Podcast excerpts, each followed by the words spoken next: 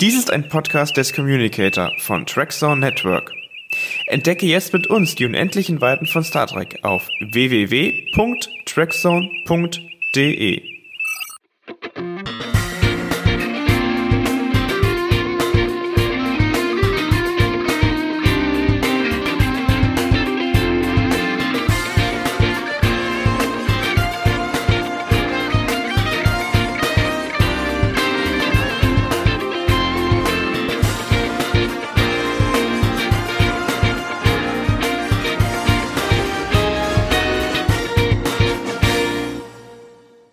Hallo und herzlich willkommen im 10 vorne. Mein Name ist Yannick und ich freue mich, dass ich euch mal wieder zu einer ganz normalen, ganz klassischen 10 vorne Interview-Episode einladen darf. Und heute mit dabei ist unser Gast Michael, der uns vor ein paar Wochen auf Twitter sehr positiv aufgefallen ist. Wir werden gleich darüber sprechen, warum. Aber erstmal, hallo Michael, schön, dass du da bist.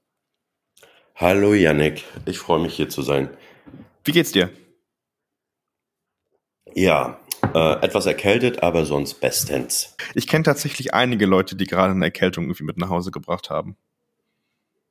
Na, wir haben uns die aus dem Kindergarten geholt. Ähm, Jetzt ist der Kontext, glaube ich, wichtig. Ja. ja. ich war mit meinem Ehemann, also ich bin Fotograf. Äh, ja. Wir haben im Kindergarten fotografiert und äh, ja, wenn wir in Kindergärten fotografieren, nehmen wir uns grundsätzlich irgendwas mit. Bis auf Läuse haben wir uns schon alles geholt. Hm, köstlich. Also, ja. ja. Was war so das, was war das so das Abwegigste, woran man nicht gedacht hätte am Anfang, dass man das bekommen kann? Das war wirklich, äh, wie heißt das, Rotaviren. Oh, okay. Die haben mich total ausgenockt. Also, das war wirklich schlimm. Also, jeder, der das schon mal hatte, der weiß, wovon ich rede. Wie lang ist man dann aus, wie lang fällt man dann aus? Also ich drei Tage eigentlich so. Also bei mir waren es drei Tage, aber das waren schlimme Tage. Also es waren ja. Tage, da dachte ich, ich muss sterben. Also gut, Männer, Männer sind sowieso immer ein bisschen weicher, aber das schlimm, schön war das nicht. Ne? Also ich möchte jetzt auch da nicht ins Detail gehen, weil es dann unappetitlich wird. Nee, aber, nee, das äh, sparen wir uns. Ne, jeder, kann, jeder, jeder kann es googeln. Ja. Aber Corona hattet ihr auch schon mal mitgenommen oder war, seid ihr bisher noch Nein, nein. Okay. Wir sind komplett verschont geblieben, Gott sei Dank. Wie gesagt, es wäre jetzt auch nicht so toll in unserem Job gerade wenn man jetzt auf Hochzeiten ist oder so. Ähm, nee, wir haben auch alle Sicherheitsmaßnahmen und so weiter immer eingehalten und ja, sind eher auf Nummer sicher gegangen, weil wir haben jetzt selbst keine Angst gehabt, Corona zu bekommen, weil mhm. Ne, äh, ich denke mal, wir sind gesund, äh, dass wir halt eben, äh, dass unser Immunsystem das schaffen könnte. Wovor ich aber Angst habe, war Corona zu bekommen, es nicht äh, zu merken und dann Leute mhm. anzustecken, die äh, älter sind oder gefährdet sind etc. Ja. Ne? Und ja, das weiß ich nicht. Aber wir reden heute nicht über Viren, außer vielleicht über Makroviren. Die haben nämlich in Star Trek mal eine Rolle gespielt. Ähm, nee, Michael, wir reden heute über Star Trek, denn du bist großer Star Trek-Fan. Seit wann bist du Star Trek-Fan? Ich glaube, ich war acht oder neun, als ich zum ersten Mal mit Star Trek in Berührung gekommen bin. Mhm. Äh, möchtest du wissen, wie? Also dann fange ja, ja, bitte. kurz an zu erzählen. Okay. Das sind wir alle sehr daran interessiert. Also ich komme aus Mecklenburg-Vorpommern und äh, bin ein DDR-Kind. Mhm. Äh, zu DDR-Zeiten hatte man kein Westfernsehen. Ähm, mhm. Nichtsdestotrotz gab es bei uns auf der Siedlung aber zwei, drei findige Elekt Elekt 1, 2, 3 Elektriker, die ähm, ja, wie auch immer eine Antenne gebaut haben, die dann quasi westdeutsches Fernsehen, was bei uns verboten war, empfangen haben. Und irgendwann hatte denn unsere ganze Siedlung Sat 1 empfangen können. Und ja. Das beste Fernsehen und, in, Deutschen, in, in, Westdeutschland damals wahrscheinlich. Oder gab es noch andere Sender? Na, es, gab, es gab es gab parallel irgendwie RTL und Sat 1 und das war's dann aber auch. Ne? Ach, kein Viel anderes gab's. ZDF und AD doch, aber ich, mhm. das war jetzt Privatfernsehen, ne? Ah, okay. Mhm. AD und ZDF Dreisat hat man noch bekommen, das war es dann halt eben aber auch schon, was wir empfangen haben. Mhm. So, und äh, ja, also ich stand quasi irgendwann oder ich saß vom Fernseher, hab durchgeschaltet, war natürlich total beeindruckt von den ganzen bunten Wellen da und äh, von der Werbung. Ne? Also die Werbung war ja teilweise interessanter als der Inhalt, weil das kanntest du ja nicht mhm. ne? äh, bei uns. Und äh, also in der DDR gab es im Fernsehen keine Werbung. Heute wird man sich darüber freuen. Früher mhm. haben wir uns gefreut, wenn wir mal Werbung gesehen haben. Ne? Was waren denn so Produkte, ähm, die, die super interessant waren, die es in der DDR nicht gab für dich? Kannst du dich daran noch erinnern? Nee, eigentlich nicht. Eigentlich gab es bei uns in der DDR alles. Okay. Aber es war nicht so schön verpackt. Und man war ah. eher so beeindruckt von der Verpackung. Ne? Also mhm. die Schokolade sah schöner aus als unsere. Selbst das Waschpulver sah zum Anbeißen aus mit den tollen Farben und so weiter. Ne? Mhm. Nee, es ist so. Es, ja, war, es waren leuchtende Farben und ja. ne, es ist, es ist wirklich so gewesen. Wir haben in der Schule äh, Werbespots gesungen, ne? Von Dash 3 Ultra und also jeder hat diese Melodie irgendwie. Ja, äh, du lachst jetzt, aber nee, ich, das ist ich, tatsächlich bei uns ich, gewesen. Ich lache, ich lache nicht, wenn ich, ich finde das einfach, also es ist einfach nur, äh, ich bin gerade in Berlin und wenn man durch Berlin läuft, dann ist ja, Berlin hat es sehr gut geschafft, immer zu zeigen, wo früher die Grenze war, sprich die Mauer. Und ja. das ist immer total abwegig, wenn man sich überlegt, dass vor 30 Jahren hier oder vor über 30 Jahren knapp hier noch eine, eine Grenze war durch eine Stadt. Ähm, das ist einfach total surreal für mich. Also für jemanden, der auch nach der Wende geboren ist. Äh, aber ich kann es mir vorstellen tatsächlich, ähm, dass es halt totale neue Welt war, die einem dann da übers Fernsehen präsentiert wurde. Ja, klar. Und gerade wenn du acht, neun Jahre alt bist, dann guckst du da mit großen Augen und denkst so, wow. Ne? Und äh, ja, und irgendwann beim Durchschalten habe ich dann so einen Typen gesehen mit spitzen Ohren, der auf einmal verschwand. Mhm. Also das war das war das Beam, aber das wusste ich halt eben damals nicht. Und äh, ich konnte es mir auch nicht erklären und dachte, ich gucke einen Märchenfilm. Ich habe damals gerne Märchen geguckt. Mhm. Äh, und naja, das ist halt eben kein Mensch gewesen. Ne? Das hast du gesehen, der hatte spitze Ohren, er sah eher aus wie ein Elf oder wie ein Kobold oder so. Es war nur eine kurze Sekunde, ne? Und ich weiß auch noch, welche Folge das war. Das war A Taste of Armageddon. Mhm. Und zwar irgendeine Beam-Szene, in der Spock in der totalen äh, oder in der Nahaufnahme weggebeamt wurde. Und ich habe das geguckt denn und war total fasziniert. Und es hat auch tatsächlich etwas gedauert, bis ich realisiert habe, oh, das ist gar kein Märchen, das ist, das spielt auf dem Raumschiff.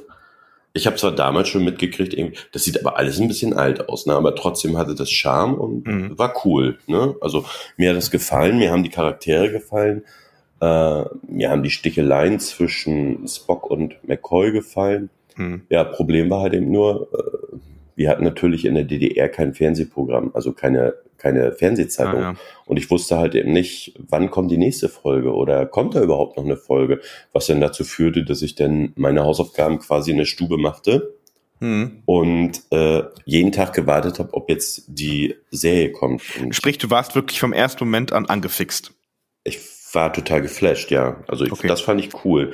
Zumal äh, es gab auch nicht großartig Science Fiction in der DDR, beziehungsweise vielleicht gab es doch, aber ich habe es ja. nicht. Ja, ich wollte auch gerade sagen, es gab doch so ein Kontraprogramm auch zu Star Trek, oder? Ich dachte, es gab von aus der DDR gäbe es auch so eine Science-Fiction-Serie. Nö, gab's nicht. Also es gab Science Fiction, das war dann eher so tschechisch und russisch. Das mhm. Robotermädchen, daran erinnere ich mich noch. Und dann oh, mit so einem Zeitreisen gedönst, aber ähm, das war aus den 70ern, aber das war jetzt kein Kernprogramm irgendwie, weil es ja halt eben auch ziemlich teuer war. Ne? Also mhm. ich habe es nicht so wirklich dann realisiert, wenn es doch welches gegeben hat, aber also zu Star Trek selbst, da gab es kein kommunistisches Pendant oder sozialistisches Pendant. Okay, also das heißt, die erste Folge warst du angefixt und dann ging es irgendwie weiter. Also konntest du dann irgendwann rausfinden, welcher Sendeplatz von Sat 1 äh, da vergeben ja. wurde an Star Trek. Genau, und dann hat man halt eben versucht, immer zu der Zeit auch zu Hause zu sein äh, und das zu gucken, wenn es denn lief. Okay, spannend. Dann irgendwann kam ja die Wende. Hm? Genau, wollte ich gerade fragen. So, und dann war, war die Grenze weg und ihr konntet ganz äh, ohne Probleme ähm, ja, gesamtdeutsches Fernsehen schauen, wozu dann ja auch Sat 1 gehörte. Und genau, aber es kam ja halt, es wurde, na, da hat noch ein bisschen gedauert. Das kam ja erst, äh, ähm, ich glaube, kam das 90? Kam das 90? Ich weiß das jetzt gar nicht. Also war in dem Zeitraum, äh, die Wende war ja 89, ne? Ja, äh, ich habe erstmal quasi ähm, immer geguckt, ob das wiederholt wird, aber die Serie wurde nicht wiederholt hm. vorerst. So und ähm, irgendwann bin ich dann im Buchladen quasi auf das Buch Der unwirkliche McCoy von James Blish aufmerksam geworden und so, Mensch, die kennst du doch da drauf. Ne? Das Schiff habe ich gleich wieder erkannt und auf dem Titelcover waren Kirk, Spock und McCoy und ja, dann habe ich so lange gebettelt und Versprechungen gemacht bei meiner Mutter. so mit Aufräumen, Müll runterbringen und, und, und, und immer artig sein, was man halt so macht, ne? Mhm. Dass man dann seinen Willen durchsetzen konnte. Und, und da gab es das Buch. Mutti hat mir dann das erste Buch gekauft, genau. Okay, das heißt aber, wenn ich es richtig verstehe, dann quasi noch in der, äh, in der Zeit der DDR hattest du jetzt gar nicht die gesamte Serie schauen können, sondern immer nur quasi von dem Zeitpunkt, mhm. an dem du quasi die Serie kennengelernt hast, wenn es halt genau. halt dann lief und wenn du halt den Sendeslot erreicht hast oder erwischt hattest. Genau. Kurios war nur, als meine Mutter das irgendwann mitgekriegt hatte, die hatte das selbst schon mal äh, gesehen, damals im ZDF zur Erstausstellung. Ach, das kenne ich, das ist doch Spocky, sagte sie so. das war es dann halt eben aber auch, ne? Also näher sind wir da damals nicht dann ins Detail gegangen. Äh, also sie hat es quasi geschaut, aber war halt eben nicht Fan. Ist aber jetzt Fan geworden. Ne? Also nicht jetzt, sondern ja, ja im Prinzip ist das alles wieder aufgefrischt und jetzt wirst du wahrscheinlich lachen, meine Mutter ist 66, es ist alles aufgefrischt, als Discovery an den Start ging. Und da ist, hat sie kompletten Rewatch von der Originalserie über Next Generation, Deep Space Nine, Voyager, also alles, was es gibt, hat sie wirklich geguckt und ist selbst auch Fan geworden. Ach, meine. Mutter hat aber kein Interesse, einen Podcast zu machen. ja, also wenn sie gerne vorbeikommen möchte, gern gesehener Gast. Ähm, aber äh, okay, spannend. Ja, das habe ich tatsächlich äh, von von der Warte noch nicht gehört. Wir reden ja mit Sicherheit gleich auch über die neuen Serien mal. Ähm, das sind wir ganz gespannt auf deine Meinung. Aber ähm, ja, häufig zeigt sich halt genau das Gegenteilige, ne? dass gerade Leute, die schon länger dabei sind oder die die Originalserien noch kennen, dann bei den neuen Serien sagen so, nee, das äh, das schalte ich nicht mehr ein. Aber darüber reden wir gleich. Ähm, mhm. Du hast uns im Vorgespräch, du hast mir im Vorgespräch gesagt, die Trackzone kennst du ja auch schon relativ lange. Also eigentlich ja. bestehen, richtig? Ja, also ich glaube, ich hatte so 99 rum hatte ich so mein erstes Internet denn, eine, eine 2K-Leitung, glaube ich. Und da habe ich natürlich die Seiten immer verfolgt, die Neuigkeiten über Star Trek geliefert haben, weil dazu muss ich noch sagen, Davor war ich selber in Fanclub, hier United Federation of Star Trek Fans. Ich glaube, das sagt dir überhaupt nichts, ne? Sagt mir nichts, ne. Aber nee, das war ein, der, Fanclub, alle, ein Verein, nehme ich mal an. Ja, ein, ein Fanclub, genau. Und der hatte, ich weiß jetzt nicht, ob das monatlich oder alle zwei Monate, hat er äh, ein Fansign rausgebracht, wo dann halt die neuesten Neuigkeiten, die ja gar nicht mehr so neu waren, ne, äh, mit Episodenbesprechung von Next Generation und äh, Interviews mit Schauspielern und so weiter. Ähm, das kam alle zwei Monate oder einmal pro Monat. Als Print. So und hm, richtig als okay. Print und einmal einmal im Monat, ne, einmal im Jahr kam dann eine dicke Ausgabe, eine also etwas dickere Ausgabe, die nannte sich Warp und dann mhm. eine Nummer, ne? Also je nachdem, welche Ausgabe das war. Und da standen dann äh, wie sagt man, Fanfiction, Fanfiction mhm. wurde dort veröffentlicht. Verschiedene Kurzgeschichten von wirklich sehr gut bis, naja, ne? okay, krass. Also das heißt 1999 dann, äh, im, was war das, eine 4K-Leitung, hast du gesagt? 2K. Ja, wenn ich, wenn Zwei, wir mal eine, es gibt ja so ein Webarchive, also ein, so ein Archiv ähm, über alte Webseiten, die das irgendwie gespeichert haben. Und wenn man da nochmal zurückgeht äh, und der Vergleich auch zu der heutigen Seite, also da liegen Welten dazwischen, wie die Seite aufgebaut war und was da an Daten abgefragt wurde. Also wir haben ja heute arbeiten wir mit großen Bildern auf der Trackzone und das gab es damals halt noch nicht. Da wurde halt nur mit Text gearbeitet und natürlich logischerweise, wenn man sich überlegt, wie dick die Bandbreite damals war, ja, man musste halt Bandbreite sch äh, schützen, mehr oder weniger, oder sparen vielmehr, ne? Ähm, ist ja heute ganz anders mit LTE, 5G und was es alles gibt. Da hat man ja Zugriff überall zu riesigen Dateien. Naja, also ich wohne außerhalb von Schwerin, auf dem Dorf, also bis vor, bis zum Dezember hin, nee, bis zum November letzten Jahres hatten wir noch eine 6K-Leitung hier, ne? Ja, gut, ich also, wollte jetzt hier kein Politikum jetzt aufreißen. Haben wir. ich hoffe, ich hoffe, nee, aber jetzt haben, ja, ja, nee, jetzt haben wir 200, eine 200.000er Leitung über Glasfaser, ne? Also hier wird's dann ja. endlich in, in, in Tat umgesetzt. Ja, so, so zieht sich Star Trek auch durch, durchs deutsche Internet spannend auf jeden Fall. Mhm. Ähm, du hast gerade Podcasts angesprochen. An der Stelle nochmal ganz kurz der Hinweis an unsere Hörerinnen und Hörer. Wir haben ja noch viel mehr Podcasts als nur das 10 vorne. Ihr könnt uns im Quarks Bücherclub hören. Ähm, dort gibt's immer die Bücherbesprechung mit Tom und Christiane im Track Trackbarometer. Äh, besprechen wir die Meinung der Fans, also von euch, wie euch die neuen Serien gefallen haben. Und im Track Talk, unserer Star Trek Talkshow, besprechen wir auch in Zukunft weitere spannendere Themen. Ähm, du hast mir eben gesagt, den Trackbarometer, den hörst du dir auch häufiger an. Also das ist tatsächlich was, wo du dir irgendwie eine Meinung bildest oder wo du Informationen bekommst, ähm, wie die Fans über die neuen Serien denken. Na, sagen wir so, äh, ich bild mir da keine Meinung, ich nehme es zur Kenntnis, weil mhm. nicht immer äh, wird da meine Meinung geteilt, was aber auch nicht wichtig ist. Ne? Also ähm, ich nehme es zur Kenntnis, höre mir das an, weg dann ab und naja, wenn meine Meinung mir besser gefällt, dann ist es egal eigentlich. Ne? Ja, fairer Punkt. Also wollen ja auch gar keine Meinung aufdrängen.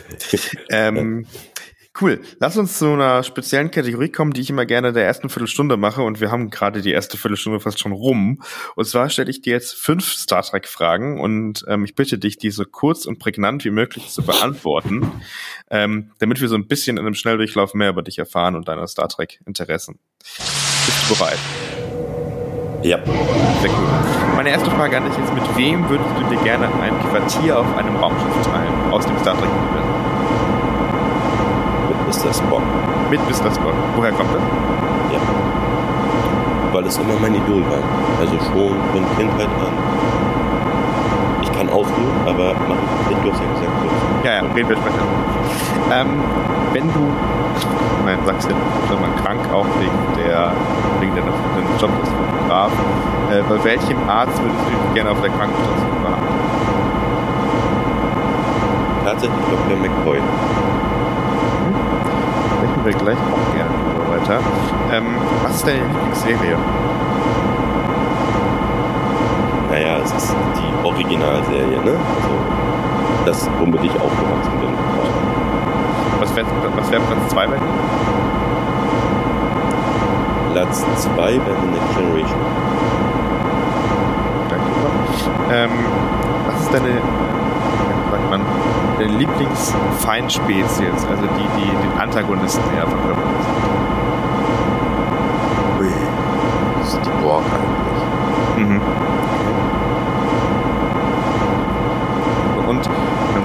Frage, zieht sich jetzt auf einen Film, was ist deiner Meinung nach der schlechteste Star Trek? Schlechteste Star Trek? Ich weiß, ich werde Hasskommentare bekommen ohne Ende. Äh, für mich ist es wirklich Star Trek 7 gewesen, Treffen der Generation, obwohl ich diese Idee, dass Kirk und äh, Picard in einem Film agieren, toll finde und den Film auch immer wieder gerne gucke, aber ja, na, weiß ich nicht. Also ist nicht, ist der schlechteste Film der ganzen Reihe, meiner Ansicht nach. Was aber nicht heißt, dass es ein schlechter Film ist. Ne? Es ist ja nur eine Wertung. Ja, trotzdem. Ja. das rüber, so wie ich das meine? Ich weiß nicht. ich glaube, äh, ist vollkommen klar. Ich meine, das, also ich meine, das ist kein, es ist kein schlechter Film. Ja. Aber es ist von all denen, die es gibt, der schlechteste, meiner Ansicht nach. Weil die Handlung äh, kannst du auf Bierdeckel schreiben. Ja. Sprechen wir, sprechen wir gleich drüber. Die fünf Fragen hast du beantwortet, äh, ein bisschen mehr über das erfahren. Ähm, mein übrigens schlechtester Film an der Stelle, möchte ich an der Stelle sagen, ist am Rande des Universums. Also mit dem kann ich gar nichts anfangen. Und dazu kann ich was erzählen. Also, ja, dann bitte. Wenn du möchtest, auch ja, später. Gerne. Nee, weil tatsächlich, es ist so, ich glaube, 89 oder so, kam die Videoveröffentlichung auf Videokassette. Äh, 89, da war ich glaube ich 13 oder so. Und ich habe äh, auf Tele 5 damals äh, eine Vorschau auf zukünftige Videoveröffentlichungen gesehen. Äh, ich muss dazu sagen, bis dato wusste ich noch nie mal, dass es Kinofilme gibt. Ne? Ähm, ich kannte nur die Serie und ich kannte nur die Serie mit der 60er Jahre Pappmaché-Brücke. Und äh, dann hat die Moderatorin quasi äh, The Final Frontier vorgestellt. Mhm. Und zwar gleich mit der Szene, in der Kirk äh, den Berg da bestieg und äh, Spock dann im Sturzflug ihn gerettet hat, als er runtergeflogen ist. Das fand ich natürlich als 13-Jähriger, das war für mich pure Action. Ne? Also ich fand das total cool und dachte so, wow. Ne? Und dann waren ein paar Szenen von, von ähm, der Brücke zu sehen und so, wo ich dachte, wow, wie modern ist denn das alles? Ne? Das sieht ja ganz anders aus als in der Serie. Und ich war total heiß, diesen Film zu sehen. Nur hatten wir aber damals noch keinen Videorekorder und auch in der näheren Umgebung im Freundeskreis hatte niemand einen. Äh, und ich habe den dann tatsächlich äh, bei einem Bekannten, also der, der Papa hatte eine Videothek und ich mhm. war mit dem Sohn bekannt, also aus der Schule. Da, da habe ich den über drei Tage in der Videothek geguckt. Immer mal wieder so eine halbe Stunde. Ja, ohne Quatsch. Aber das also. ist natürlich auch eine interessante Filmerfahrung dann, ne? Drei Tage. Aber ja. ja. Und dann auf dem Fernseher hier quasi so groß wie ein Tablet. Ne? Mhm. Also, und äh, das war, für mich war das faszinierend damals. Ne? Also ich fand das total krass. Die, die, die, die Geschichte, ähm, dass da, dass die Lücken hat und dass da keine Ahnung, Logiklöcher sind, etc. Und das kam erst, als man erwachsen wurde. Ja, ja. Aber ich muss dazu sagen, der Film hatte Momente, gute Momente. Zum Beispiel. Ähm, na, die ganzen ähm, zwischenmenschlichen Beziehungen zwischen den Charakteren untereinander, mhm. die haben teilweise das TOS-Gefühl eins zu eins, was übrigens kaum ein anderer Kinofilm geschafft hat, eins zu eins rübergebracht. Ne? Ich sag nur Lagerfeuerszene, mhm. äh, die Szene mit Uhura und Scotty und die Dialoge an sich, also vom, vom, vom Gefühl her war es Originalserie. Ja gut, die Handlung, die Story selbst, die hatte ihre, wie sagt man, die hat ihre Schwächen, ja. ja. Aber das ist auch alles so eine Empfindungssache. Ne? Wenn man sich irgendwo in der Atmosphäre zu Hause fühlt, dann kann man auch etwas mögen, was andere doof finden. Ja, ne? ich glaube, da gilt das Gleiche bei mir wie bei dir.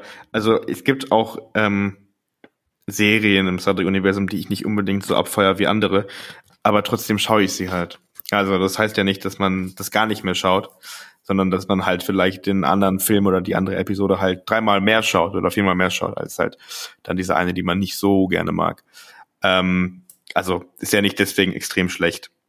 Gibt, gibt mit Sicherheit Sachen, die man, die man kritisieren kann. Ich weiß zum Beispiel noch, und ich glaube, ähm, das ist auch ein spannendes Thema, über das wir jetzt sprechen können eigentlich. Du hast gerade TOS und TNG angesprochen. Äh, also erste ähm, favorite, favorisierte Serie ist TOS, danach kommt TNG. Ich habe mal damals waren wir noch nicht Teil von Traxxon Network, mittlerweile sind wir es ja. Ich habe damals im Traxxon Network einen Gastartikel geschrieben ähm, zum TNG-Start. Also wie die Zeitungen in den USA den TNG-Start angekündigt haben. Und es war vernichtende Kritik bevor überhaupt eine ja, Episode ja. gelaufen ist, vernichtende Kritik gegen äh, den Cast von TNG, gegen die Crew-Zusammenstellung, ja, also quasi ein Fake Mr. Spock ne, als Data, ähm, ein Kapitän oder mit Glatze, was soll das denn und so weiter und so fort. Also es geht immer so weiter. Ein blinder, ein blinder äh, Chefingenieur. So und mittlerweile ist es halt eine der erfolgreichsten Serien, so wenn man zurückschaut. Ähm, was war dein Eindruck damals so bei TNG? Äh, das, ja, äh, ähnlich. Ähm, ich werfe mal noch kurz ein. Dasselbe hat man übrigens auch damals über die Klassikserie in Amerika geschrieben. Ne? Star Trek, also diese Serie wird nicht funktionieren und nach fünf Episoden eingestellt oder so ähnlich hat man es damals äh, geschrieben. Zu TNG äh, habe ich, äh, das habe ich wie folgt erlebt und zwar äh, mit schlechten Artikeln Und zwar hat man die Original Enterprise in der Zeitung, ich weiß nicht mehr welche Zeitung, die Original Enterprise gezeigt und äh, dann halt eben ein paar Bilder von äh, Picard, Geordi und Worf mit der Bezeichnung aber, das ist der neue Captain Kirk. das ist der neue Data, wo ich dann dachte, was? Äh, das ist der neue Mr. Spock. Wo ich dachte, was? Ne? Und äh, eine andere Zeitung hat wieder geschrieben, dass ähm, Kirk und Spock der Serie bestimmt einen Besuch abstatten wird. Ich habe, muss ich ganz ehrlich sagen, die ersten Episoden nur geguckt, weil ich darauf gewartet habe, ähm, dass, dass, dass mein Lieblingscharakter von der Originalserie äh, dort einen Gastauftritt haben, beziehungsweise äh, irgendwie dort mitspielen werden. Ne? Ähm, weil das halt eben teilweise so in der Zeitung kommuniziert wurde. In den, also hast du quasi auch erwartet, dass sie kommen? Ja, ich habe es wirklich erwartet, weil äh, das ist wirklich nur Neugier und Loyalität gewesen, ne? weil ich fand den Pilotfilm, oh, nee, fand ich schlimm. Ne, am Anfang. Der gehört vielleicht ich, auch zu einer der Sachen, die man nicht unbedingt fünfmal noch schauen muss. Ne?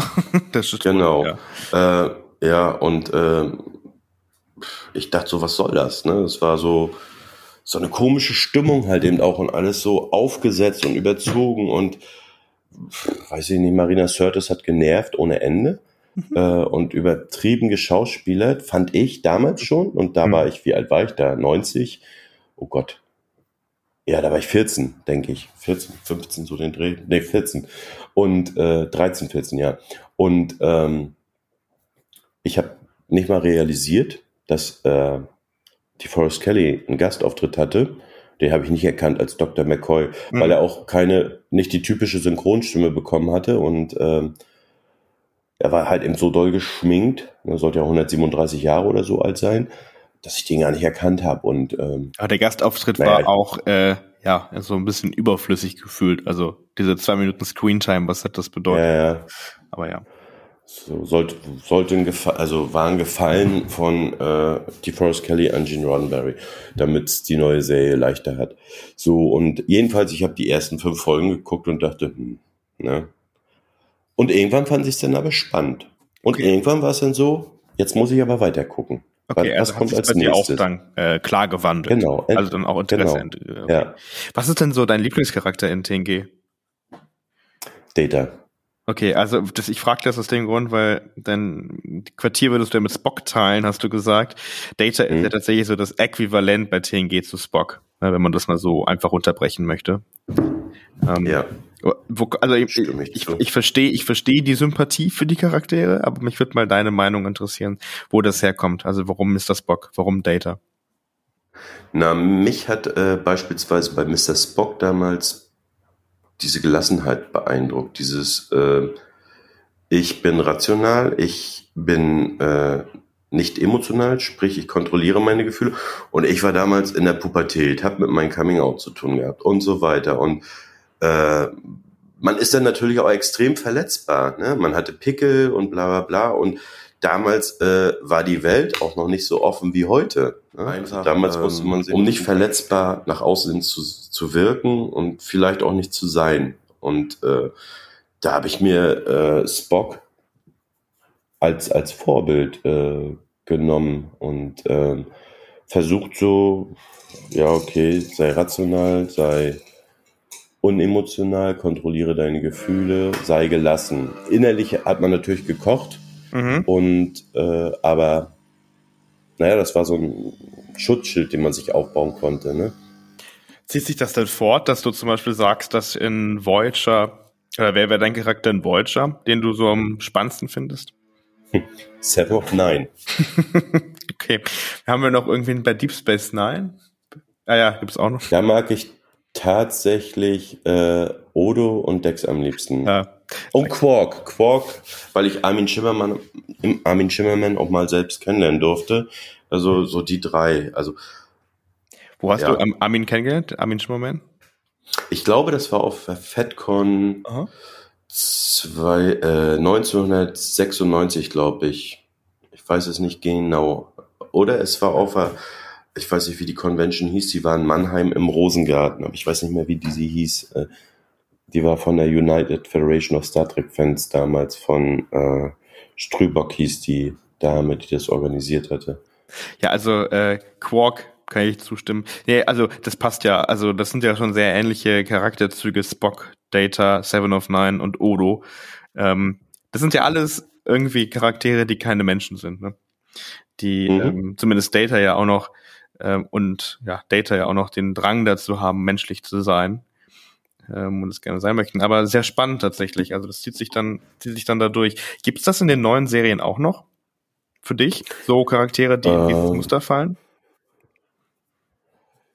Zum Teil. Also ich muss aber dazu sagen, ich habe jetzt, äh, das waren die Charaktere, die damals gleich zuerst in mein Herz äh, die ich zuerst in mein Herz geschlossen habe. Äh, ich, Captain Picard konnte ich am Anfang, den konnte ich nichts abgewinnen. Ne? Das war wirklich so für mich der Glatzkopf, weil ich kannte Kirk, den Haudegen und Ne, und dann den steifen Captain Picard zu sehen, den habe ich erst viel, viel später äh, schätzen gelernt. Und, Was war äh, der Moment?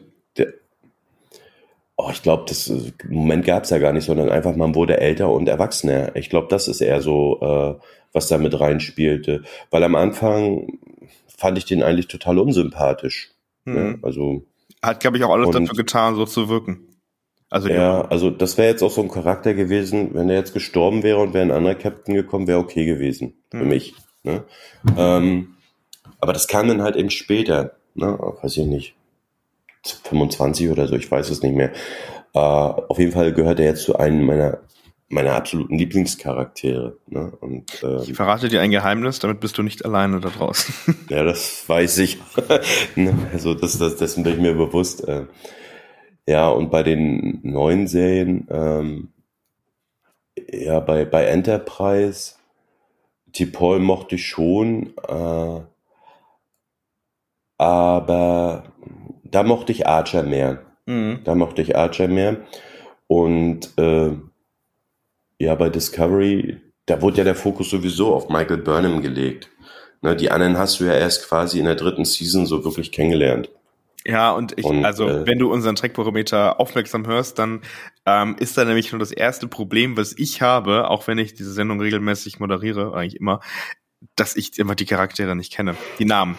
Das sind also bei mir zumindest nicht so die Namen, die im Kopf bleiben, wie beispielsweise bei TNG, Deep Space Nine, also bei allen Serien bisher. Ähm, weil sie halt bisher einfach immer im Hintergrund standen und langsam erst in den Vordergrund kommen und mittlerweile die Serie ja leider gar nicht in Deutschland verfügbar ist, zum aktuellen Zeitpunkt zumindest. Das heißt, man kann die neuen Staffeln ja gar nicht gucken. Geht's dir da anders mit?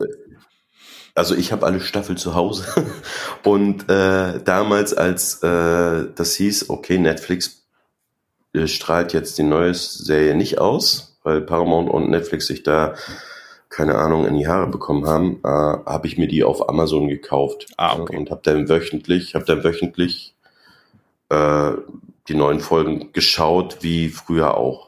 So, und äh, ich fand die vierte Staffel auch nicht schlecht. Mhm. Ähm, aber das ist, also, das ist eine Meinung, ne? Also da hat jeder seine eigene und ähm, klar. Ja.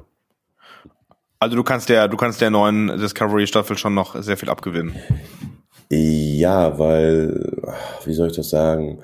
Ich finde, da steckt viel, viel mehr drinne, als die Leute denken. Mhm. Ich muss aber auch dazu sagen, ich habe manche Folgen wirklich schon zehnmal geguckt. Ne? Und ich bin nicht verrückt. Also ich habe sie zehnmal geguckt. Ähm, Ihr könnt ja gerade meinen Gesichtsausdruck nicht sehen, aber ich, äh, du, du ihn ja auch nicht, aber ich habe gerade auch geschaut, ist der verrückt? ja, ja, mein Gott, sollen die Leute denken, was sie wollen. Äh, hat einen anderen Hintergrund, weil ähm, ich finde, es ist optisch sehr, sehr gut inszeniert. Ja, ja. Und ähm, stimmt. Wahrscheinlich einer der besten in dem, in, also bei Star Trek, das ist richtig, ja. Und äh, selbst beim zehnten Mal gucken, äh, fallen dir immer neue Sachen auf. Und ich sag, also für mich war es so, es steckt sehr, sehr viel Symbolik da drin. Natürlich auch viel überzogen, aber es ist so ein bisschen auch wie äh, klassisches Theater. Ne? Also da muss es überzogen sein. Ähm, da ist viel Emotion. Klar, wir können jetzt wieder anfangen, Logiklöcher hier und warum macht Burnham das und warum macht bla bla bla. Aber das hast du in jeder anderen Serie auch. Aber vom Inhalt her, also, also von der Darstellung her bin ich absoluter Core. Also da kann, glaube ich, jetzt keine aktuelle Produktion mithalten. Es PK meiner Meinung nach auch noch dahinter. Aber jetzt vom Inhalt her, vom Content her, vom Handlungsstrang her, ähm, ist das was, was ich deiner Meinung nach entwickelt hat, auch in der Serie? Weil der Klassiker ist, dass man ja sagt, Star Trek war in den ersten zwei Serien, ersten zwei Staffeln jeder Serie bisher eigentlich nie wirklich richtig gut. Das hat sich dann alles erst ab der Staffel drei irgendwie weiterentwickelt. Ja, das sehe ich zum Beispiel nicht so. Ne? Also jede Staffel äh, hat so ihre Höhepunkte und Tie äh, Tiefpunkte. Ne? Zum Beispiel die Staffel 6 von Next Generation ist, glaube ich, entweder war es 5 oder 6, ist richtig grottenschlecht. Da sind teilweise Geschichten, da kräuseln sich die Fußnägel. Und das ist aber, wenn man etwas lange genug schaut, sage ich jetzt mal so, dann gewöhnt man sich auch dran. Mhm. Ne? Also, und dann hast du quasi, du hast die ersten zwei Staffeln geguckt von Next Generation, fandst du einige Sachen toll, andere Sachen nicht so toll. und dann irgendwann war das wie Familie. Ja, ja und ja. da war es ja halt eben noch so, äh, du hast jede Woche ein neues Abenteuer bekommen und äh, ja, es war Familie, du hast dich da zu Hause gefühlt, du hast dir auch endlich alle Namen gemerkt ne? ähm, und wusstest, wer wer ist und dann hast du es halt geguckt. Und wenn eine doofe Folge dabei war, na dann war halt eine doofe Folge bei. Ich habe gestern mal spaßenshalber, weil ich schon gedacht hatte, äh, vielleicht sprechen wir auch darüber, ich habe mal so wirklich aussortiert, nur bei der Klassikserie, wie viele Folgen man da rausschmeißen könnte, ähm, die total unnötig. Und es bleiben irgendwie 39 Folgen übrig von 79. Von 79, ja, genau. Mhm. Mhm. So, und äh, ich habe dann aber keine Lust mehr gehabt, das auch für Next Generation zu machen, weil, wie gesagt, also ich glaube, fünfte oder sechste Staffel war ganz schlimm. Ich lade dich, ich lade dich sehr gerne mal zu uns in die Redaktion ein für einen Gastbeitrag. Das wäre, glaube ich, ein sehr spannender, sehr spannender Beitrag, den viele Leute gerne lesen würden. Ähm, weil viele, ich glaube, ich glaube, das ist echt ein Thema, worüber man gut diskutieren kann. Also uns ist ja auch immer wichtig, dass man eine vernünftige Diskussionskultur und Basis hat. Und ich glaube, das ist echt so ein Thema, wo man halt sagen kann, okay, es war, waren viele Rohrkrepierer auf jeden Fall dabei. In jeder Serie. Ja, überall. Auch, äh, auch nicht, also es gibt auch keinen perfekten Star Trek-Film, ne? Bis auf vielleicht Star Trek 2, der aber auch alles andere als perfekt ist. Also sowohl als aus filmischer Hinsicht als auch ähm, inhaltlicher Hinsicht. Also Logiklöcher gibt's überall und immer. Ne? So, Michael, und, dann äh, frage ich dich jetzt einmal, weil das ist mit absolut äh, wahrscheinlich, also ich bin mir sehr, sicher, sehr, sehr sicher, der beliebteste Star Trek-Film. Was hast du gegen Star Trek, der erste Kontakt? Gegen Star Trek der erste Kontakt habe ich gar nichts. Nicht perfekter Film, das meine ich. Äh, nee, ich finde, es ist jetzt nicht, also keiner ist ein perfekter Film. Ne? Mhm. Also zum Beispiel beim ersten, nee, fehlen tut mir gar nichts. Äh, es ist halt eben nur in Star Trek der erste Kontakt ist Picard eigentlich Kirk. Es ist nicht Picard, den wir aus sieben Jahre TNG kennen. Mhm auf einmal fängt der an, alte Mann da quasi an sich da äh, an den an den Seilen, hätte ich jetzt fast gesagt, an den, na, wie heißen Tentakeln der Borgqueen mhm. umherzueilen. Es ist actionlastig, was nicht schlimm ist. Ich habe den Film geliebt. Ich war dreimal im Kino hintereinander mhm. mit dem Kumpel, mit dem Kumpel, mit dem Kumpel. So und äh, aber es ist es ist halt eben äh, ja, es ist ein Film. Ne? Also es ist nicht das, was man uns, äh, ich sag jetzt mal so sieben Jahre lang gezeigt hat wie Picard eigentlich ist. Ruhig, besonnen, diplomatisch. Nee, es war ein Actionfilm. Er war gut. Also war ein Top-Film. Ich mag äh, Jonathan Frakes auch äh, sowohl als äh, wie er Riker darstellt, als auch seine Regiearbeit. Aber es ist halt eben kein perfekter Film. Aber dann ist es ja zum Beispiel Star Trek Der Aufstand ist ja auch ein sehr ähnlicher Charakter, ne? Wie es da, also Picard ist ja ein ja, sehr ähnlicher na Charakter. Klar. Ja, weil Stewart da halt eben aber auch mehr Mitspracherecht hatte und wollte sich natürlich ins äh, in ein besseres Licht äh, setzen. Mhm. Er wollte ein Action-Kinoheld sein, keine Ahnung, auch wenn er meiner Ansicht nach damals schon zu alt dafür gewesen ist. Aber da hat er einen halt eben, da hat er einen jüngeren Charakter eigentlich verkörpert, als er uns in der Serie präsentiert hat. Finde ich. Spannend. Äh, nee, also, der Film, ja. Äh, darfst es aber nicht falsch verstehen. Ne? Den Film finde ich gut. Ne? Den habe ich sehr oft gesehen. Die Frage war provokant. Ich wollte, ich wollte, wollte dich provozieren. Alles gut. Hm. Ja, aber okay. äh, nee, aber in, dem, in dem Punkt einfach nur wollte ich verstehen, weil du gesagt hast, die Film, also kein Film ist perfekt, wo ich mit d'accord gehe, was da für dich die Kritikpunkte sind und äh, die verstehe ich und die mit denen gehe ich auch d'accord. Also habe ich noch nie so drüber nachgedacht, aber ähm, ja, du hast absolut recht, das ergibt absolut Sinn, was du sagst. Ähm, ja. Jetzt ist aber tatsächlich doch der erste Kontakt der Film, in dem es um den, der einzige Film, in dem die Borg die, die Hauptrolle, also die Hauptrolle als ähm, Feind spielen. Du hast gesagt, deine Lieblingsspezies mhm. als Feind sind die Borg. Hm, haben ja angefangen in Star Trek Next Generation und gehen bis heute rüber zu Star Trek Picard, haben zumindest in der ersten Staffel eine große Rolle gespielt. Ja. Sind die Borg in irgendeinem Punkt mal auserzählt? In der zweiten Staffel haben die Borg eine Rolle gespielt. Was hast du eben die erste Staffel gesagt? Erste Staffel von Star Trek Picard. Ja, aber in der zweiten haben doch die Borg erst eine Rolle gespielt, so richtig. Oder was meintest du jetzt? Bei sie haben, sie haben in dem, ja, richtig, sie haben in der zweiten die, waren, auch, die Borg Queen hat In der ersten waren sie, ja. genau. In der ersten waren sie ja nur quasi Beiwerk. So, genau. Die, da, ne? Da war es ja nur Schaufensterpuppen. Ähm, nee, äh, über die Borg kann man eine ganze Menge erzählen. Gerade jetzt, ich habe die Befürchtung, äh, der Handlungsstrang über die neuen Borg, die jetzt durch Jurati entstanden sind, wird nicht weiter verfolgt. Das hätte ich spannend gefunden. Mhm. Äh, die Borg und die Föderation in Kooperation. Ähm, ich hatte ja gesagt vorhin, Borg sind meine Lieblingsfeinde, allerdings auch erst durch First Contact geworden. Ne? Okay. Davor fand ich sie eher so, alles klar, das sind die äh, Cybermen von Doctor Who. Ne? Ähm, aber durch die Borgkönigin wurden sie für mich interessant und richtig, richtig interessant äh, wurden die für mich durch die Handlungsstränge in Voyager. Mhm. Ich weiß, mögen auch nicht so viele, aber ich fand beispielsweise auch die letzte Episode äh, cool mit der Borg Queen und wie Janeway die Borg Queen damals dann assimilieren sie das. Ne? Und mhm. Aber es ist tatsächlich, drum. ist tatsächlich ganz spannend, weil ähm, die Borgs sind ja Star Trek, Star, Star Trek, um Gottes Willen, Star Trek hat es ja geschafft, äh, in seiner Geschichte immer wieder ähm, Spezies einzuführen, die als großer Feind dargestellt wurden und sich dann langsam aber sicher irgendwie an die Föderation, an die Sternenflotte, manchmal ne, angefreundet, manchmal aber auch einfach nur dann relativ neutral in Ruhe gelassen wurden. Also Spezies, die Star Trek seit Jahrzehnten der Serien- und Filmgeschichte begleiten. Ja? Klingonen, Romulaner, ja. Cardassianer, was gibt's noch? Ähm, Vielleicht spielen die, spielt das Dominion jetzt noch eine Rolle in Star Trek PK, wir wissen es nicht in der dritten Staffel. Lassen wir uns überraschen. Ja. Naja, das passt ja auch so ein bisschen zu der Vision von Gene Roddenberry quasi, dass man, naja, äh, er versucht miteinander zu kommunizieren, statt Krieg zu führen. Genau. Ich weiß nicht, ob das bewusst äh, gemacht wurde, weil, naja, Gene Roddenberry, der war bis zur zweiten Staffel von TOS im Prinzip aktiv dabei Mhm. Danach hatte, glaube ich, Jean L. Kuhn alles übernommen und er hat sich eigentlich zurückgezogen. Äh, dann spielte er gerade, äh, spielte er nochmal eine große Rolle bei ähm, äh, The Motion Picture, der im Prinzip mhm.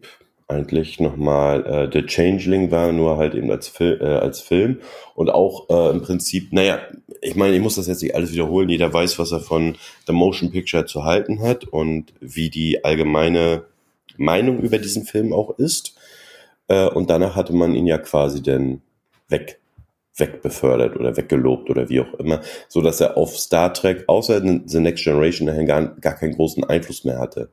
Und äh, ich glaube, bis zur dritten Staffel hat er auch nur Star Trek The Next Generation gemacht, ne? Da genau. Ist er doch auch wurde ziemlich er dort schnell auch schon. Deckbefördert. War ein schöner Begriff dafür, genau, ja, genau. Ähm, aber die Borg sind dann ja tatsächlich äh, eine dieser feindlichen Spezies, die nie wirklich so in eine freundliche Rolle gekommen sind, außer natürlich jetzt, wir werden sehen, oder vielleicht auch nicht, dieser zweite Borg-Stamm, ähm, der da jetzt mit Jurati erstellt wurde. Ähm, macht es das für dich deswegen auch so, so spannend eigentlich? Nö, Okay. Also, weil ich, wie ich schon gesagt hatte, also ich glaube nicht, dass wir diese, äh, diese Geschichte weitererzählt bekommen. Also ich denke eher, das wird mal ein Thema eines Buches sein oder keine Ahnung. Aber ich glaube nicht, äh, dass das jetzt in der dritten Staffel weitererzählt wird. Und ich glaube auch nicht, also, dass das in Discovery eine Rolle spielen wird. Ähm, das ist äh, abgeschlossen. Ich glaube, wir kriegen eine komplett andere Geschichte erzählt äh, in der dritten Season von Picard und dann ist die Serie auch vorbei. Und was dann kommt, wissen wir halt eben noch nicht, ne? Das Weil ja, man munkelt ja quasi aufgrund der ganzen Bauten der Requisiten, dass da was anderes in Planung ist. Die Stargazer meinst ja. du? Ja, naja gut, ob es jetzt die Star Stargazer sein wird, keine Ahnung. Äh, man kann die auch anderweitig verwenden, die Requisiten. Äh, aber ich kann mir vorstellen, dass da irgendwas anderes kommt. Ja, wäre auf jeden Fall spannend zu sehen, mal eine Geschichte, ja. die quasi an Deep Space Nine und beziehungsweise an Picard und Co. anschließt. Also weder tausend Jahre in die Zukunft noch hundert Jahre in die Vergangenheit. Ähm, wir springen jetzt aber ein bisschen in die Vergangenheit. Und zwar, du hast eben schon okay. angesprochen, du würdest gerne über TOS mehr sprechen. Ich werde, würde gerne, und deswegen sprechen wir ja gleich über TOS, über dein großes Hobby sprechen, das dich quasi bei uns äh, in die Twitter-Timeline eingespült hat, nämlich die Star Trek-Poster, die du erstellst. Ähm, ja. Du erstellst, um das kurz zusammenzufassen, Poster der alten Star Trek TOS äh, äh, Episoden und der Star Trek TOS Bücher, die Buchcover. Ist das richtig? Nee, nee, nee, nee, nee, die Buch Buchcover nicht. Nee, zu jeder Episode, die äh, ausgestrahlt, also mein Ziel ist, irgendwann zu allen Episoden aller Star Trek Serien äh, Poster anzufertigen. So, mit der Originalserie bin ich fertig, komplett. Also ich habe damit äh, 2015 angefangen und mache immer so peu à peu, wie ich Zeit habe, wie ich Lust habe. Man muss ja auch inspiriert sein dazu. Mache ich diese Poster. Bin, ich glaube, bei TNG bei der zehnten oder zwölften Episode, ich weiß es nicht genau. Hab dann zwischenzeitlich mit TNG aufgehört und Discovery weitergemacht. Mhm. Bei, Voy bei Voyager hoffe ich immer noch, dass wir mal äh, eine HD-Version zu Gesicht bekommen. Weil äh, mit dem Voyager-Material und Deep Space Nine-Material äh, zu arbeiten, das ist ein bisschen aufwendiger, weil es halt eben nur 400 mal 600 Pixel ist. Ähm, ja, und ähm, ja, da zauber ich dann halt eben ein paar Poster eigentlich nur für mich. Ich kann auch kurz den Hintergrund äh, erklären, Gerne. wenn du möchtest. Also, ich wollte ursprünglich eigentlich nur ein Poster machen und zwar wollte ich äh, von äh, Space Seed, auf Deutsch der schlafende Tiger, die Episode mit Khan, wollte ich ein Poster erstellen, das äh, dem äh, Star Trek 2 Poster ziemlich ähnlich ist. Wenn du das nochmal anguckst, wirst du vielleicht die Ähnlichkeit auch bemerken. Ähm, und das kam sehr, sehr gut an, dass Leute halt eben auch nach mehr gefragt haben und dann, auch eigentlich kannst du ja zu jeder Episode eins machen. Parallel war ich gerade dabei, meine alten James Blish Bücher einzuscannen, weil die mittlerweile äh, schon ziemlich alt, alt sind, ziemlich vergilbt sind und zum Teil auch zerfallen schon. Also der Buchrücken platzt auf und na, das der Leim, der das zusammenhält, bröckelt ab. Und äh, ich wollte sie mir einscannen, weil ich bekomme sie aktuell auch nicht so zu kaufen mehr. Mhm. Und äh, deshalb habe ich sie mir eingescannt äh, und ähm, ja, verpasst dann quasi jeder Geschichte das Cover. So, ich habe also quasi alle PDFs zu allen Geschichten, die James Blish damals ähm, anhand der Originaldrehbücher der Originalserie äh, adaptiert hat. Also hat quasi die Regieanweisungen und so weiter hat er in äh, verständlich. Ja, die ganze Handlung. Ne? Genau, aber er hat die, die Handlung genommen und die Regieanweisung, was alles im Drehbuch drin steht, in genau. verständliche Textform in ein Buch gebracht. Genau. Mhm. Okay. Also das heißt, jede dieser, dieser Bücher, jede dieser Geschichten wurde auch im Fernsehen ausgestrahlt.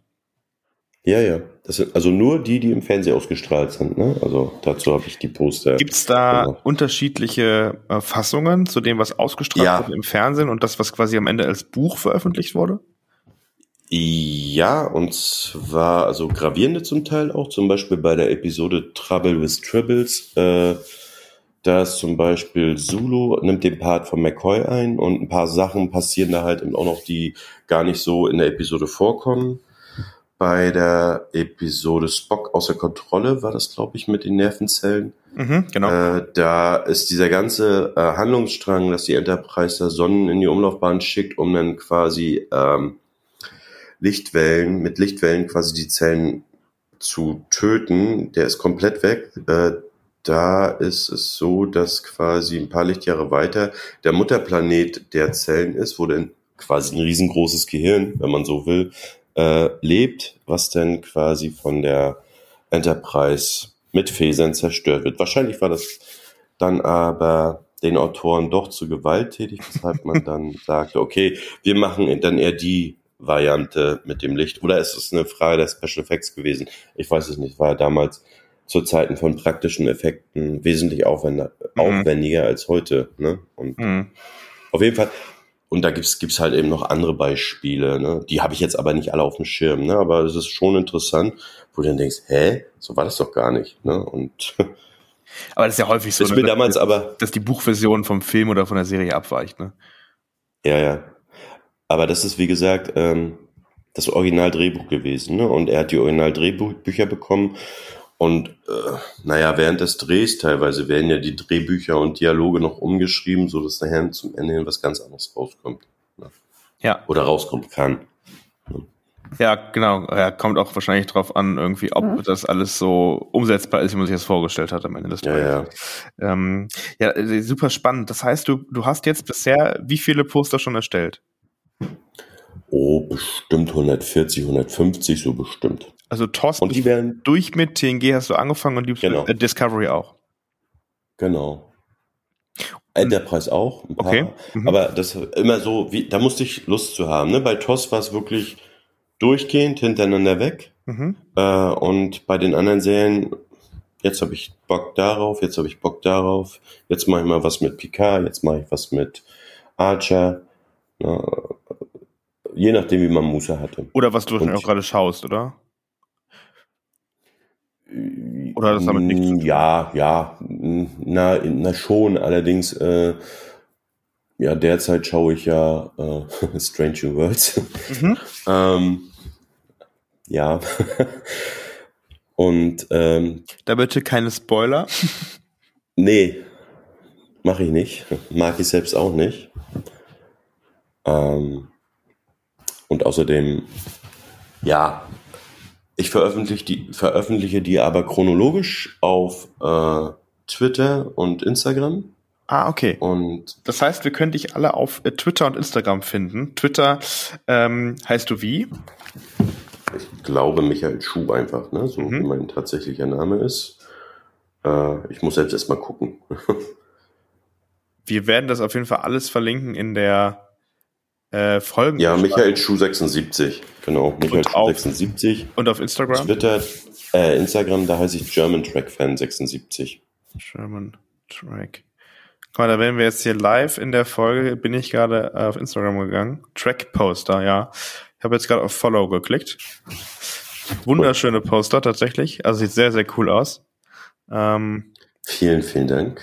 Das heißt, wie lange brauchst du an so einem, wie lange arbeitest du an so einem Poster? Und wo kriegst oh. du, wenn man zum Beispiel jetzt mal auf die Bilder geht, da sind ja ganz, ganz viele verschiedene Bildelemente drin. Also schneidest du die ja. aus den Episoden aus? Gibt es da ein ja. Bildarchiv und so? Also das sind ja alles nee. Fragen, die man sich gerade so stellt.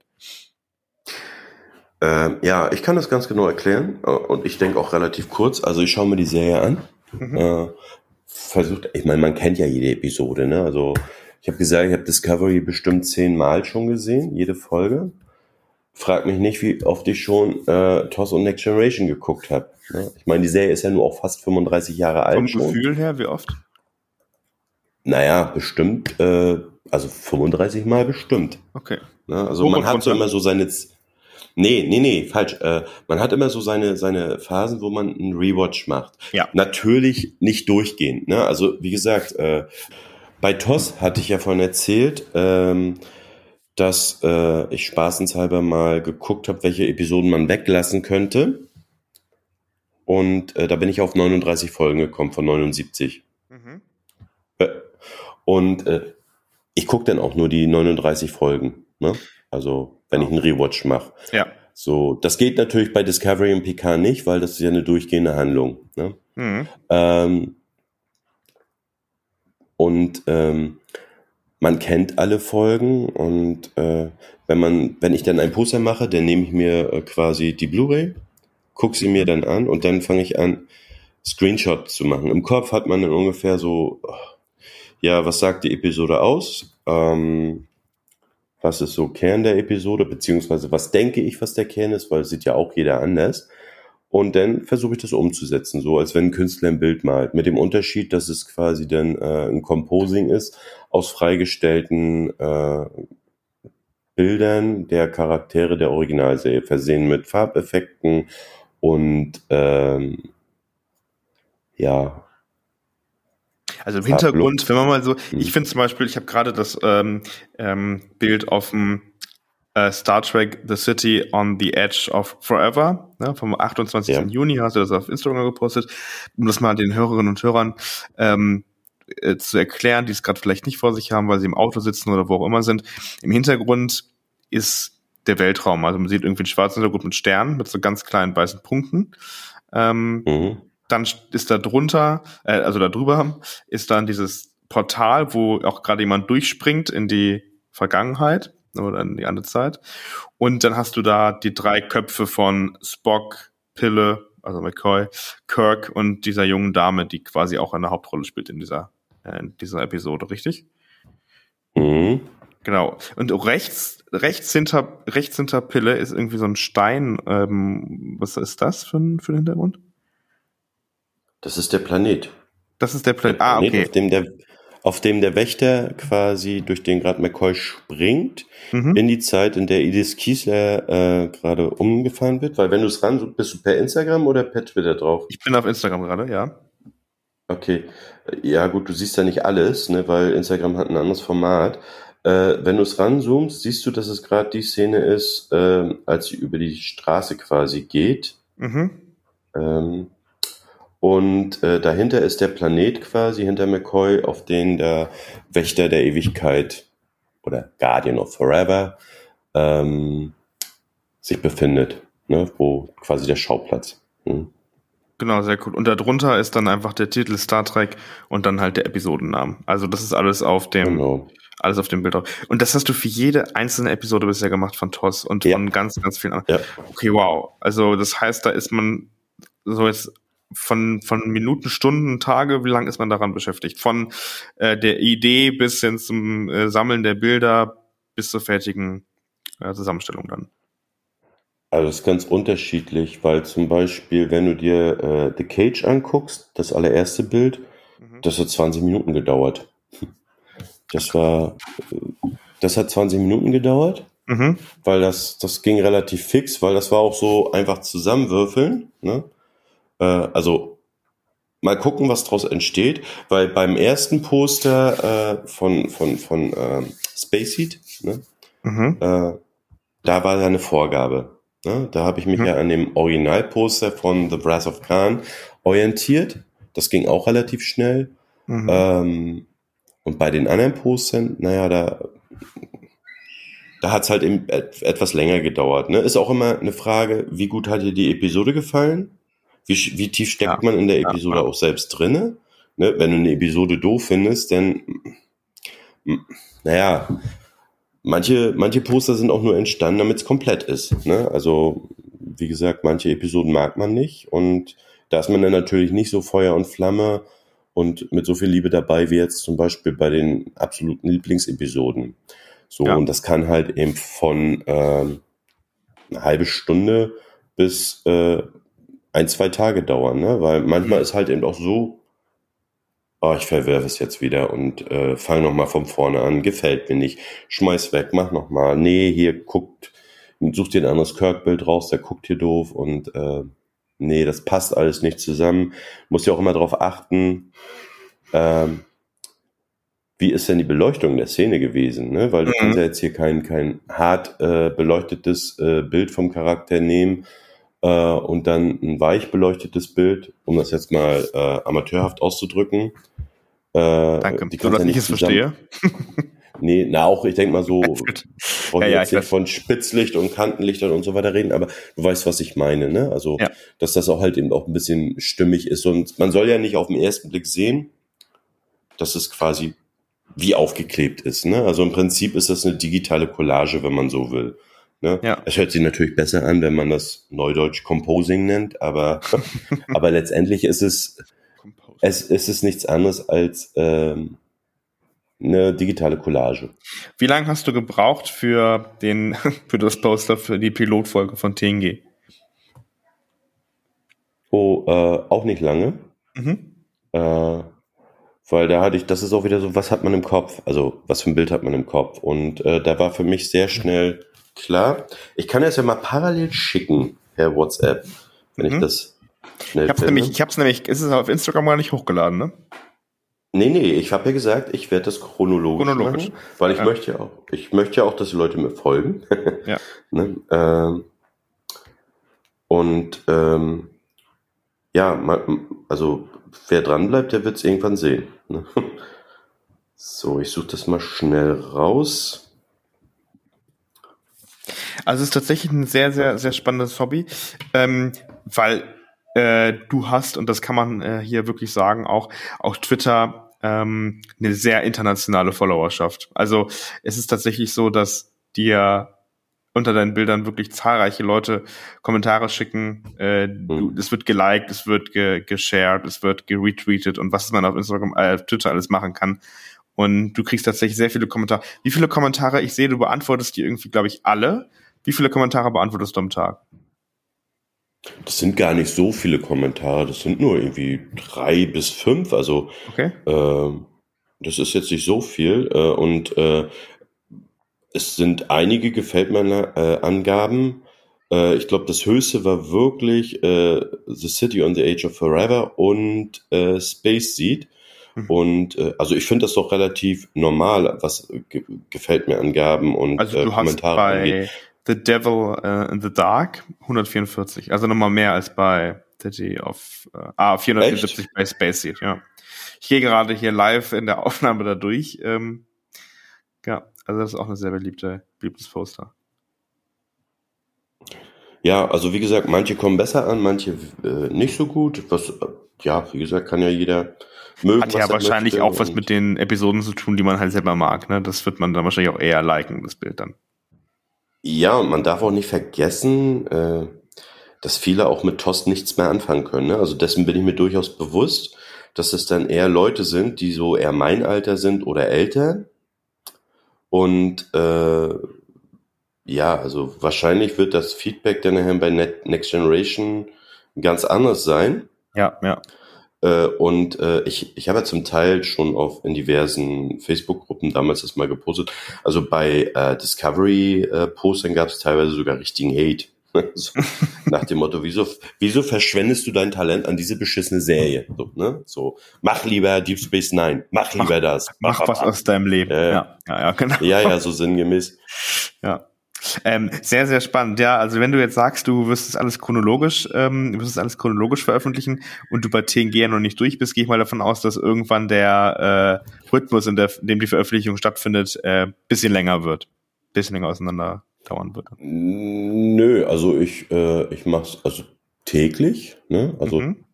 täglich. Und ich habe ja schon äh, bis TNG äh, habe ich ja schon, ich glaube, zwölf Episoden oder so. Ich habe mhm. die übrigens gerade per WhatsApp geschickt. Mhm. Ähm, und äh, ja, Punkt ist der, man hatte natürlich auch durch Corona halt eben ein bisschen mehr Zeit als sonst. Aber wenn ich Zeit finde, dann, äh, dann mache ich weiter und setzt die Leute natürlich auch in Kenntnis, ne? Wie zum Beispiel, ich weiß nicht, ob du das heute auf Twitter verfolgt hast. Heute habe ich nämlich das erste Mal einen Teaser-Poster auch gepostet zu der kommenden Episode. Mhm. Äh, und zwar äh, oh, The Doomsday The Machine. Genau, ja. Genau. Ähm, was ja auch eine mit der beliebtesten Episoden von Star Trek überhaupt ist. Mhm. Ähm, und heute Abend, irgendwann im Verlauf des Abends, werde ich äh, das richtige Poster posten. Hm? Sehr spannend. Also ich kann nur empfehlen, dir zu folgen auf Instagram und Twitter. Äh, wir werden das verlinken äh, unter unserem Beitrag, unter dem Podcast. Ähm, beeindruckend Schön. und ich bin sehr gespannt auf die Bilder von TNG und, und Voyager und Deep Space Nine, wenn es dann auch Verbesserungen gibt in der Qualität. Vielleicht gibt es ja mit Paramount Plus, wir wissen es nicht, vielleicht verbessern sie es ja mit Paramount Plus. Äh, Ankündigung. Also ich möchte meinen, ich ja. möchte meinen, da Gerüchte gehört zu haben. Also nicht mit Paramount Plus jetzt direkt, sondern dass Secret Hideout schon daran arbeitet, Deep Space Nine und äh, Voyager äh, als HD zu transferieren und wenn, wenn, wenn, wenn die Gerüchte stimmen, sogar in äh, 16 zu 9. Ne, weil das, äh, weil äh, ich glaube, äh, es wurde in 16 zu 9 gefilmt und nur halt eben auf 4 zu 3 geschnitten. Oder ah, ja, geschnitten. Und äh, die künstliche, äh, die Programme, äh, künstliche Intelligenz, die künstliche Intelligenz besitzen, die können das wohl so gut hochrechnen und mh, hm, das kann ich mir auch gut vorstellen, weil ähm, selbst Photoshop hat schon Tools quasi, mit der man eine Auflösung oder eine schlechte Auflösung extremst verbessern kann. Mhm. Ist aber ist halt eben aufwendig, ne? Äh, und mhm. wenn man daran denkt, dass eine Sekunde Film aus 24 Einzelbildern besteht, dauert das auch eine Zeit, ne? Also ja, aber künstliche Intelligenz kann das im Zweifel relativ schnell. Wir sind gespannt, was da passiert auf jeden Fall. Es könnte auf jeden Fall eine gute Quelle sein für mehr deiner Bilder, sagen wir mal so. Ja, das werde ich dann auf jeden Fall machen. Ne? Also macht, also wie gesagt, es ist ein Hobby, es macht mir Spaß und solange es mir Spaß macht, mache ich das. Wenn ich irgendwann keine Lust mehr habe, dann halt nicht mehr. Sonst ist es ja auch kein Hobby mehr. Nee. Eigentlich ein schönes Schlusswort. Möchtest du noch irgendwas den Fans, den HörerInnen da draußen mitgeben? Hm. Naja, derzeit ist die Situation ähm, auf der Welt ja sowieso ziemlich und extremst angespannt. Hm, versuch das doch mal, äh, dass wir das nicht untereinander in unserem Fandom, ja, dass wir da uns nicht so bekriegen und dass wir da halt eben sachlich miteinander umgehen und unabhängig davon, welche Serie man nun mag und welche man nicht mag, aber was man so manchmal auf Facebook und anderen Portalen liest, das, da denkt man dann, Alter, wo ist die ganze Toleranz und Akzeptanz hin, die damals Gene Roddenberry gepredigt hat, beziehungsweise womit sich die Star Trek-Fans auch immer gerühmt haben. Star Trek steht für Toleranz und Pipapo und hast du nicht gesehen und ja, dass die Grundmessage vielleicht wieder etwas mehr, dass man sich die mehr zu Herzen nimmt und ja, das dann vielleicht auch in sein privates Leben ähm, mit Einfluss halten lässt. Sehr schön. Ich glaube, besser hätte ich es nicht formulieren können. Ähm, immer schön an Gene Roddenberry und die grundlegende, das grundlegende Narrativ von Star Trek denken, auch bei uns in den Kommentarspalten unter dieser Episode. Denn vielen Dank, dass du da warst, Michael. Es war ein sehr interessantes Gespräch über Star Trek, hat über dich gefreut. und über dein Hobby. Ja, hat mich gefreut, war schön. Wir hören und sehen uns vielleicht, äh, hören wir uns bestimmt nochmal. Ich glaube, das war nicht das letzte Mal, dass wir gesprochen haben oder dass äh, wir miteinander was gemacht haben. Ähm, es gibt ja viele Möglichkeiten da draußen, dass man gemeinsam Star Trek als Hobby auslebt. In diesem Sinne bedanke ich mich bei dir, dass du da warst. Ihr könnt auch uns noch folgen auf Twitter, Facebook, Instagram und Co. unter den Stichwörtern Trackzone Network und Star Trek Radio. Ähm, genau, das wäre es von mir. Fürs letzte Wort übergebe ich an dich. Ja, wie gesagt, mir hat's auch sehr viel Spaß gemacht. Für mich war es das erste Mal. Also verzeiht mir bitte, wenn ich etwas gestottert habe oder zu viel Äs und N da waren, aber es hat mir Spaß gemacht und ich kann mir auch sehr gut vorstellen, äh, da kommt's wieder ein Ä. Ich, Entschuldigung, ich kann es mir auch sehr gut vorstellen, dass man sowas gelegentlich wieder macht. Weil ich bin schon etwas älter und ich habe schon eine Menge erlebt, also zum Thema Star Trek äh, dass man da eine ganze Menge noch erzählen könnte. Auch äh, wie es damals war, weil ich habe so ziemlich mit Next Generation und so weiter alles mitgekriegt, wie die Erstveröffentlichung kam und so weiter. Hab das Fandom eine ganze Zeit beobachtet oder beobachten können bis jetzt. Ja, wenn ihr mögt, steht zur Verfügung. Vielen Dank, Michael. Euch wünsche ich einen schönen Abend, bleibt gesund und ähm, kommt gut durch diesen Sommer. Tschüss. Tschüss.